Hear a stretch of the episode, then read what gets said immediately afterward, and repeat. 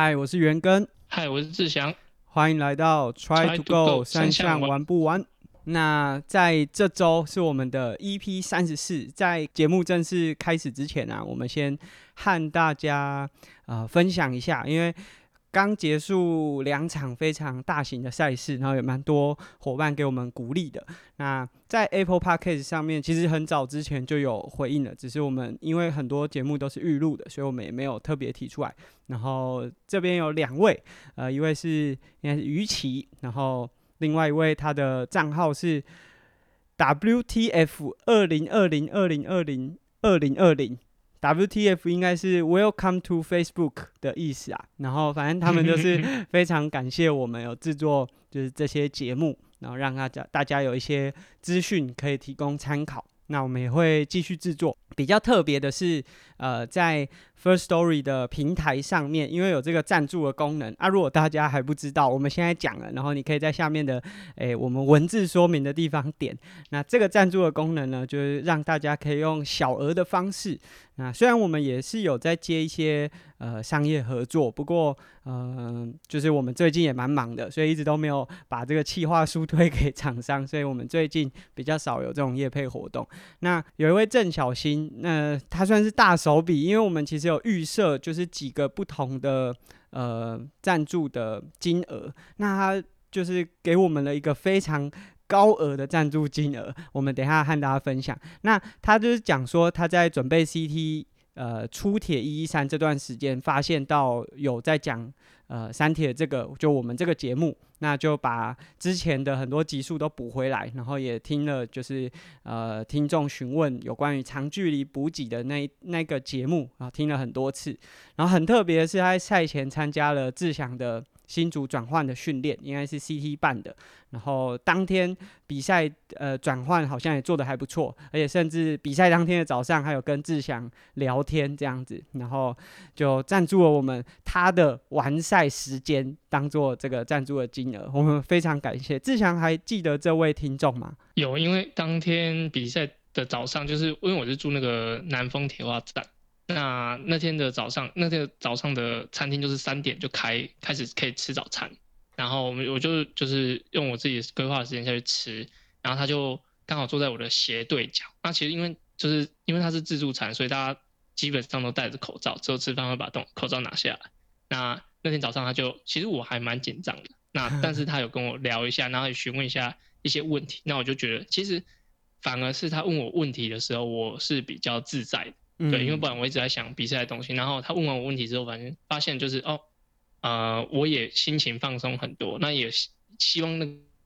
个时候有帮他解答到他的问题。虽然我现在忘记他到底问什么，但是当下他找我聊天的情况，我觉得对我比赛还反而是有帮助的，所以非常感谢您。嗯，非常感谢我们的听众。那我们也希望就是如果。其他听众有透过我们的节目，其实包含 IG 上面还有 Facebook 上面都有蛮多伙伴在赛后有 tag 我们的节目，或者是就是我们两个，呃，真的蛮开心的。就是至少我们做的节目是真的有帮助到大家，不是我们录自己爽的。那今天呢，因为志祥大家刚完成比赛，志祥也是刚完成比赛，他刚完成的在 CT 人生第一场的二二六，而且也是人生出马。我先问一下志祥，你半马是不是也是在一三出半马？哦，没有，我先呃高中的时候就已经比过半马，然后才去比一一三，所以半马的部分是分开的。哦。但是全马这次就是就是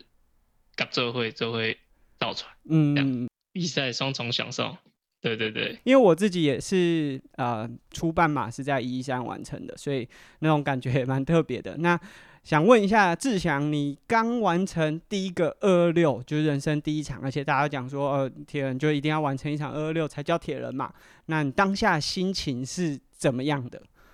其实我我当下心情，我是马上马上想要再比下一场，因为整个比赛过程十个多小时，当然离我预期有有一段差距，但我觉得一比完之后，马上我觉得，假如再给我比一次，我觉得很多地方是可以重新。做更好的，然后其实我比完，哎，当然是很开心，因为就是折磨那么久。但是呃，一一个想法是马上想比第二场，啊，第二呃第二个想法是就是哦，这些所有的过程的细节，其实我重新想一次，我觉得应该都可以更好。所以当时完成，我觉得有一点点，嗯，遗憾嘛。但是其实本来就每个人都讲说，长距离的比赛就是会有很多状况，所以就比完的时候，嗯，一点点小后悔，嗯，然后有一点点也马上想要再比下一场，再赶快把那些东西整理一下。所以这是我比完当下的心情。嗯，那我们先问一下志强，好，就是你说离自己的目标稍微有一点远，原本赛事设定的完赛时间，还有你最后跑出来的时间，分别是多少？好，那游泳的话，我大概预测就一小时，那我那时候就有一小时一分，其实一分钟的差距，我觉得差不多啦，嗯，差不多。对，那再来就是转换区，转换区大概都是抓个七七八分钟，七八分钟。那 T one 我大概也是七分多，就是包就是到脚踏车。出转换区这样，那其实也在预设的范围，但是是单车的呃第一圈，其实我骑完九十 K 大概是两小时三十二，两三十二，跟我原本预设大概五个小时左右其实差不多。对，那但是第二段的，就是第二圈的脚踏车的时候，就发现，呃，如果再用那个一样的力量去维持的话，其实是后段是会有点危险，所以我就有一点点放慢，然后就顺顺的骑完这样，所以骑完脚踏车应该就慢了。要有十分钟左右，比我预设就是五个小时慢，呃慢了十几分钟，慢十几分钟。那到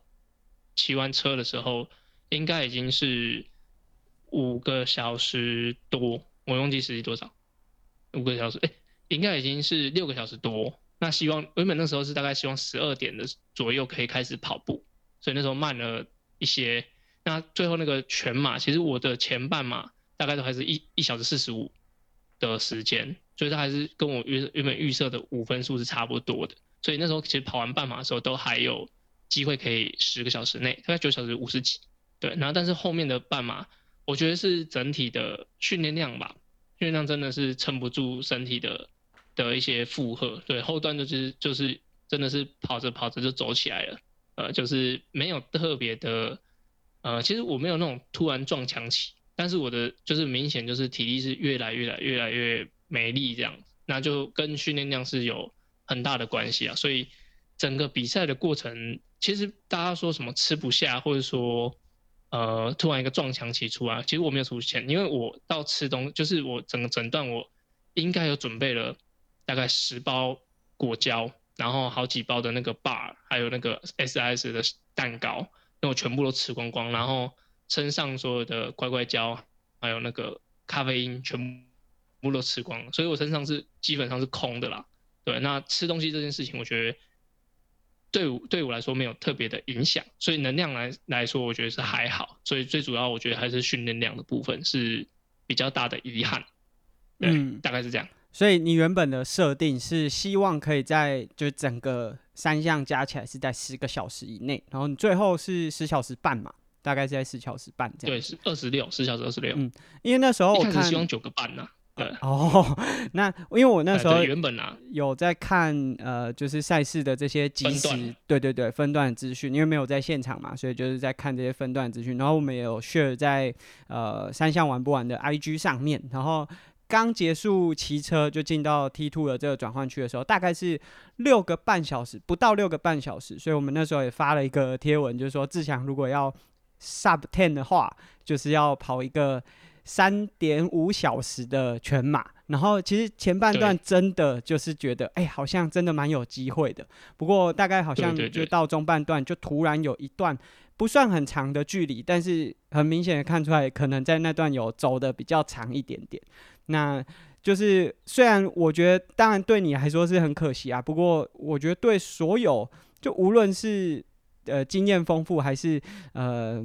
刚看到田赛的人都可以感受到哇，第一次比二六，然后而且出马就在二六达成，然后就可以用十个半小时，其实也算是很不容易的一个成绩。那呃，其实志强这场比赛算是等了又等，等了又等，从小孩还没有出现到现在是带着小孩一起完成比赛，这个心情上面你有什么样的？转折吗，就是在准备比赛，或者是说在备赛的目标啊，还是说在这个过程中的心情有没有比较明显的转变？在其实准备上，因为我原本应该是要参加二零二零年的普悠马二六啊，那时候就是去年四月嘛，然后他呃，因反正因为疫疫情，然后延到去年的十月，那那时候就是呃，其实四月的时候，呃，还不应该还不太，就是在报名的当下还不知道有就是小朋友已经就是怀孕这样子，呃，太太已经怀孕，那。到十，他延到十月底，但我们已经知道预产期大概是十一月初，那其实就很近，那就那一场就直接是果断放弃。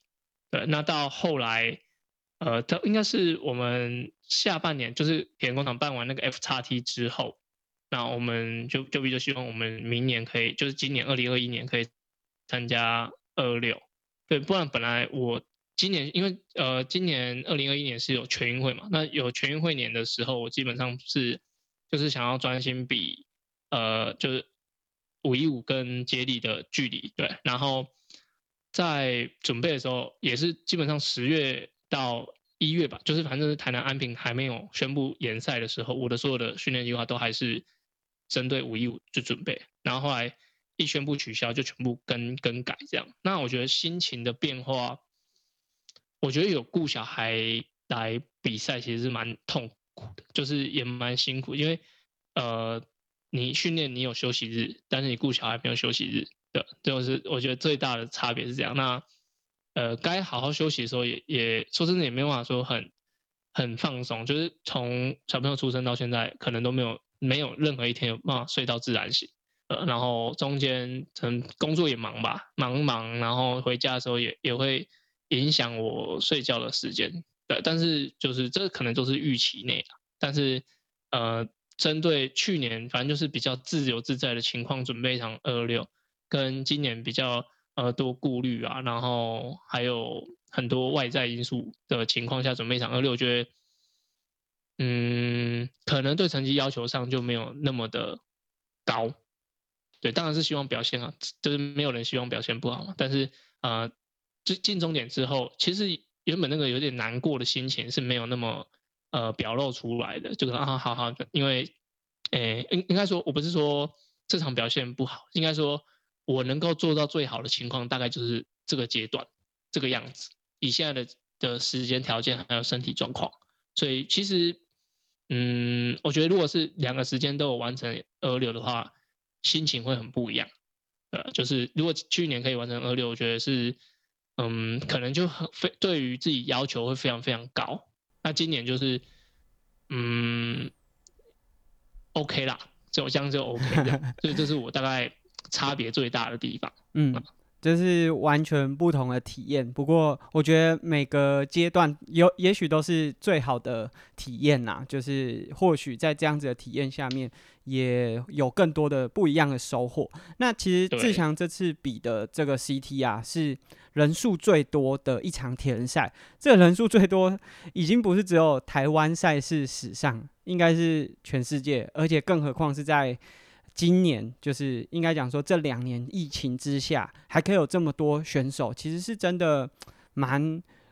嗯，蛮不容易的一个，对，就是一个里程碑。那志强自己在这么多人的呃环境里面参加赛事，嗯。包含志强自己赛前也当然也还是，虽然说今年比较不需要担任呃工作人员，但其实在赛事当中还是呃有参与了一些。那你有什么样的感受？就无论是自己在赛事现场，或者是自己在比赛的过程当中。嗯，因为呃，就 CT 就是田工厂办的嘛。那我们大概从一个月前，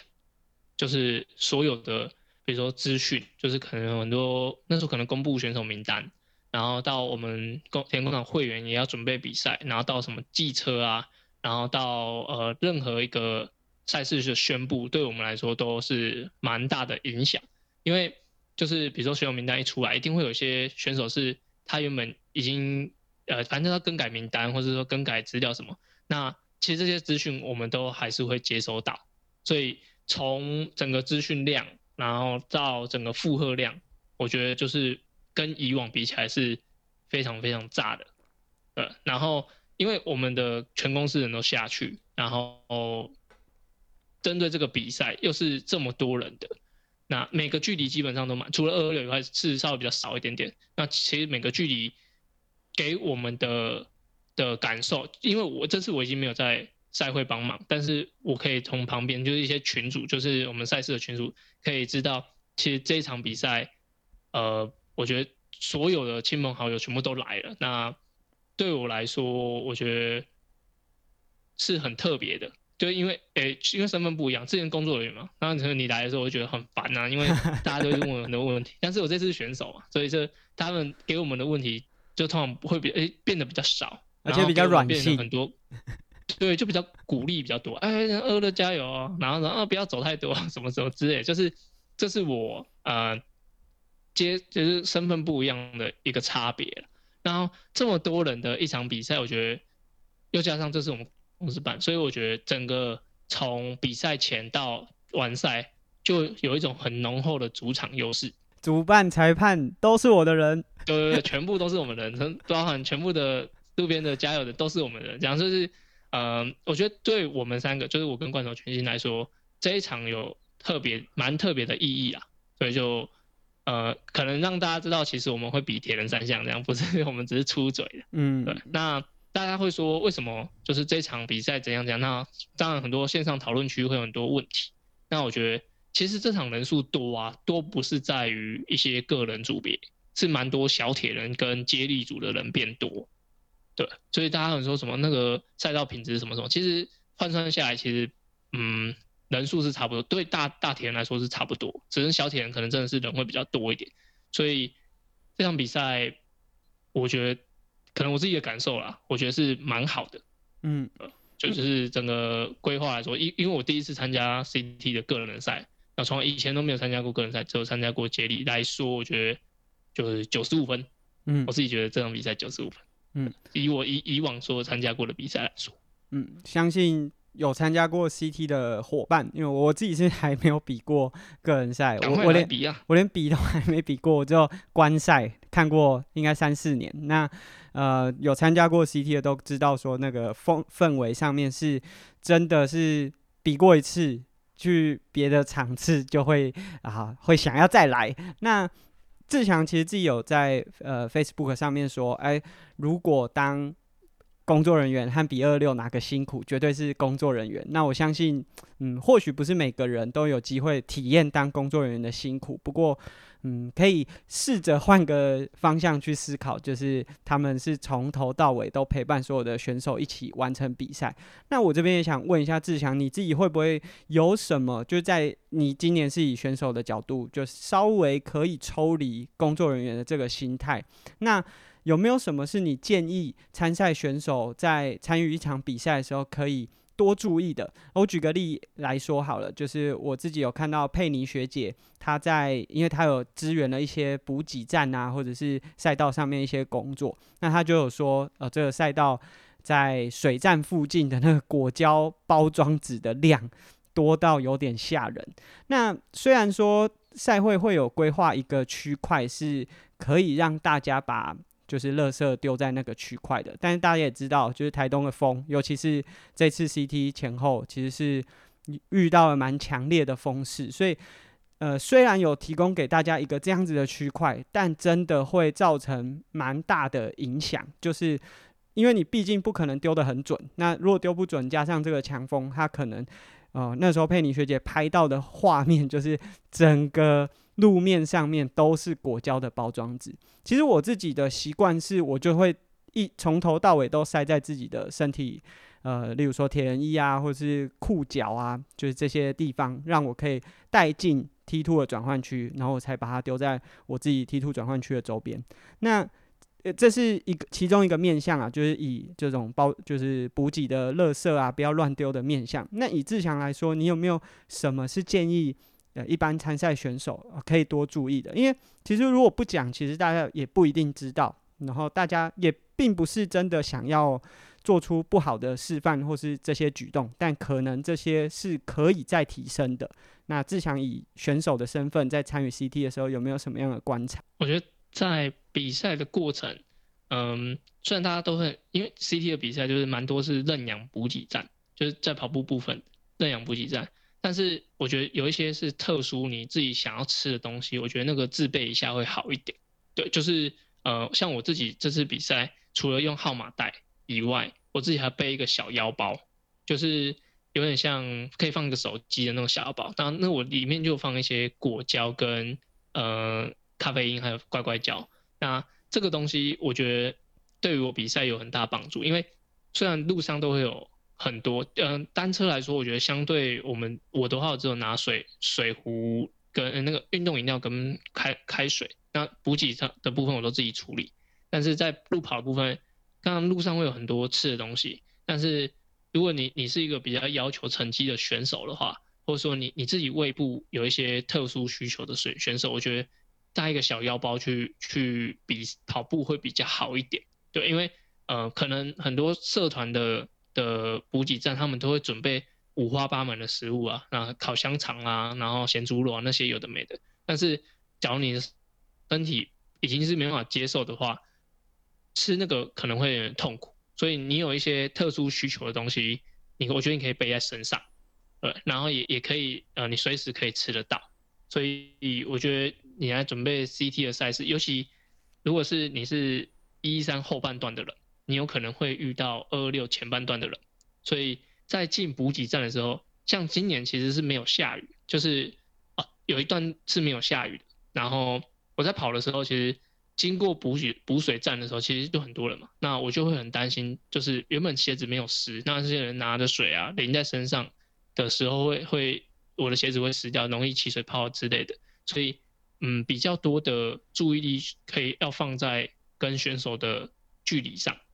对，就是是一场很多人的比赛，其实人很多，对于成绩表现其实是会提升的，因为你会没有松懈的时候，所以你反而精神会比较集中。但是相对的，他们的这些人的举动也会影响你的节奏，所以我觉得在路跑段的时候特别要注意与人的距离。那单车就更不用说，因为假如说我们第二圈。的时候就会有很多一一三的人也是在补给站，那就是因为他是比较落后的人才会被我们追到，所以他在补给站拿水的时候，其实这些动作都会比较危险，所以还是一样要保持这些距离会比较好一点。对，那如果你是一三参赛选手，假如二六选手，他们基本上假如追到你的都是可能比较前段班，那他们拿水的时候速度都会比较快，所以你们一样要注意好自己的位置。那这样子的话。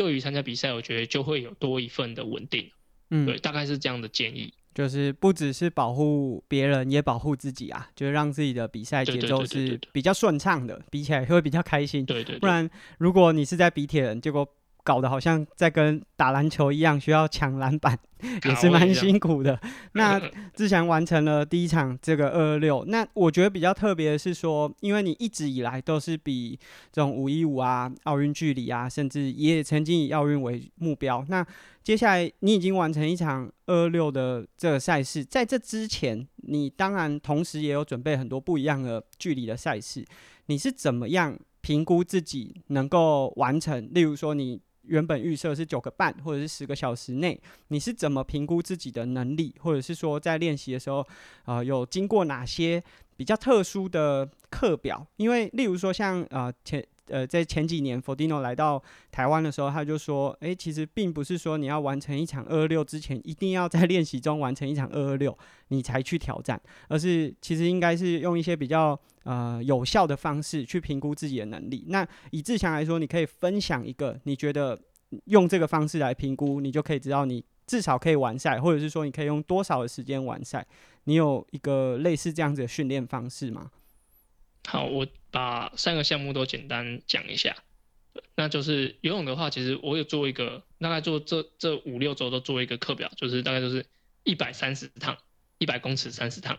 对，那就是可能我会定一个秒数，可能我就直接讲我的秒数，一分四十秒一趟，那就是含休息，就是你可能。游到就是可能一分三十到休十秒，那这样做三十次，其实大概就可以抓出你的的秒数是多少。如果说你可以在就是这一百公尺三十趟里面可以做到某一个秒数，那其实你要游三千八要游到那个秒数其实是差不多的。但是我到后来就是接近比赛的时候，有降到二十五趟、二十趟，但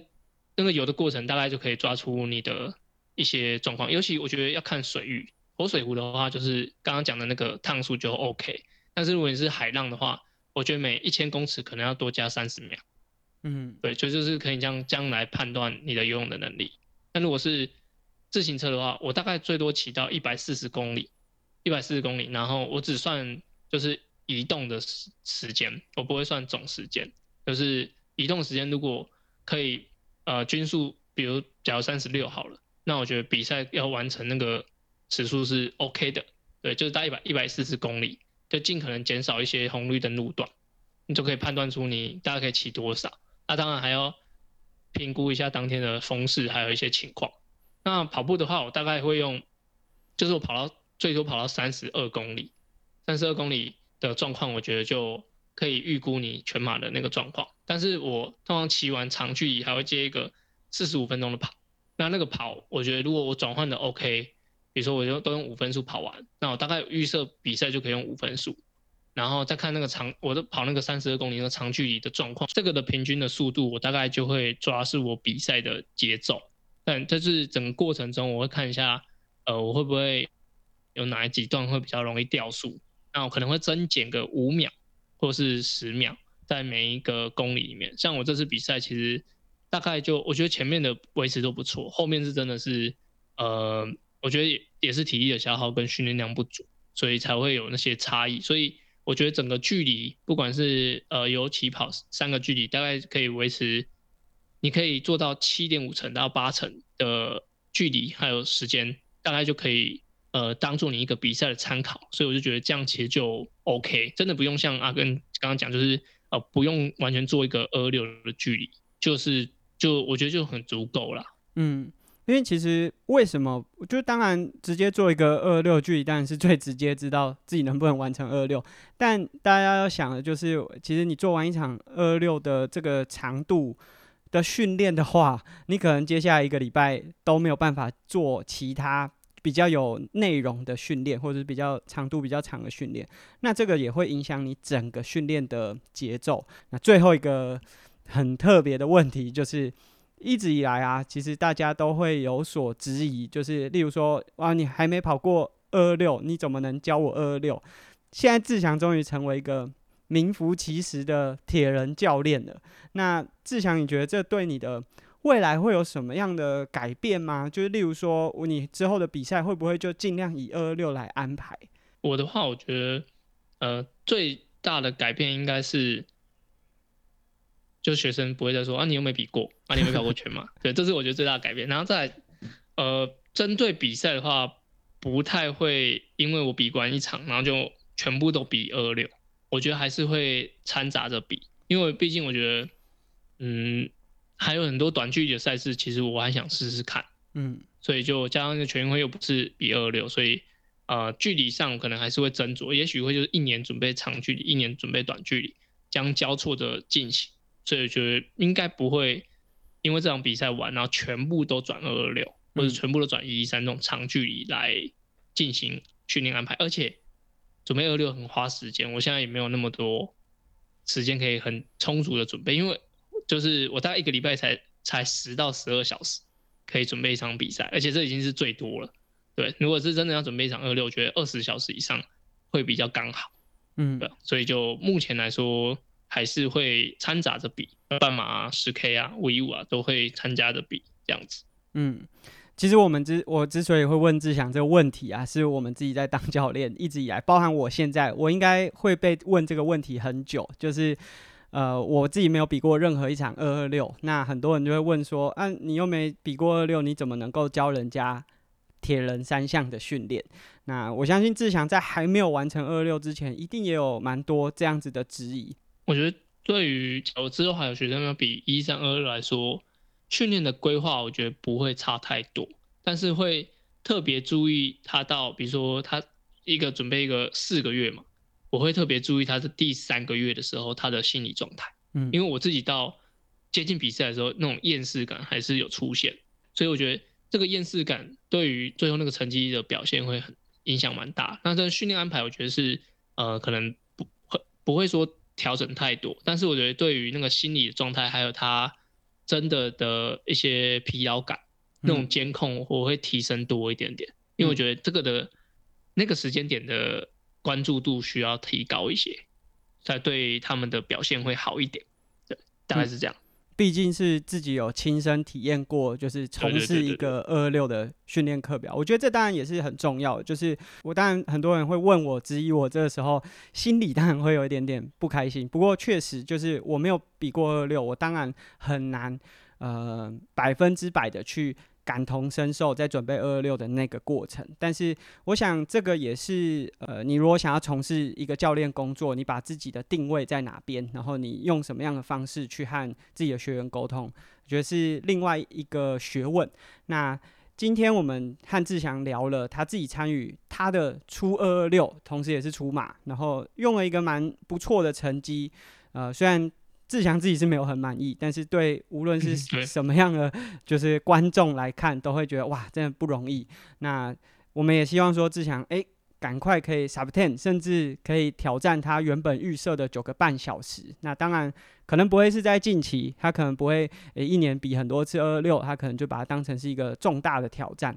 那另外一个比较重要的讯息，想要和大家分享，就是因为其实阿根接下来。转职啊，就是虽然我自己的工作是不会停下来，但是我会就是有一份另外的正职工作，所以时间上，因为过去我们在录节目的时候，呃，因为我比较 free，然后志强有上班，所以我多数时间可以配合志强的录音。但接下来我如果进入到正职的话，可能我们两个都有固定的时间会被绑住，所以可能在节目的更新上面会比较受到挑战。我们当然还是希望。就是可以每个礼拜更新，但是也许没办法，所以我们先打个预防针，就有可能没有办法 每个礼拜更新。但我们的节目呢，还是会希望可以尽量的多分享一些内容，提供给大家。那这是我们今天的节目。志强在呃结束了 CT 之后，我相信大部分的学员也都稍微可以放松个。两周一个月吧，嗯，你有没有什么想要对自己的学员讲的，或者是说可以和他们分享一下哦？比完赛之后可以怎么样去调试？因为很多学员可能马上没有比赛了，他可能生活的重心会突然改变。你有什么要提醒大家的吗？在节目的最后，我觉得这一两周还是要多注意身体的状况，因为其实虽然你的肌肉已经不疲劳，但是你的免疫系统还是是没有，就是比较脆弱一点了包含我自己。那还是要多注意保暖，然后也不要因为可能一个短暂的 off season，就是季后的恢复期，然后就是玩太嗨，然后造成感冒。那我觉得现在的阶段可能越来越热了，那就会呃，可不一定要做三项的完整的准备，你可以把拆成单项。你想加强游泳的去多游泳，那你想单车骑单车的去想要去爬五岭的去爬五岭。对，那有一些。想要加强的部分可以多加强，但是就保持有规律运动。因为如果你完全没有规律的运动的话，你会其实我觉得那种失落感会很重。对，然后注意身体健康。对，大概就这样。好，那我们也期望就是大家虽然刚完成一场比赛，然后暂时可以稍微休息一下，不过希望赶快呢在铁人的赛场上和大家再见面。那我们今天的节目就到这边，下次见，拜拜。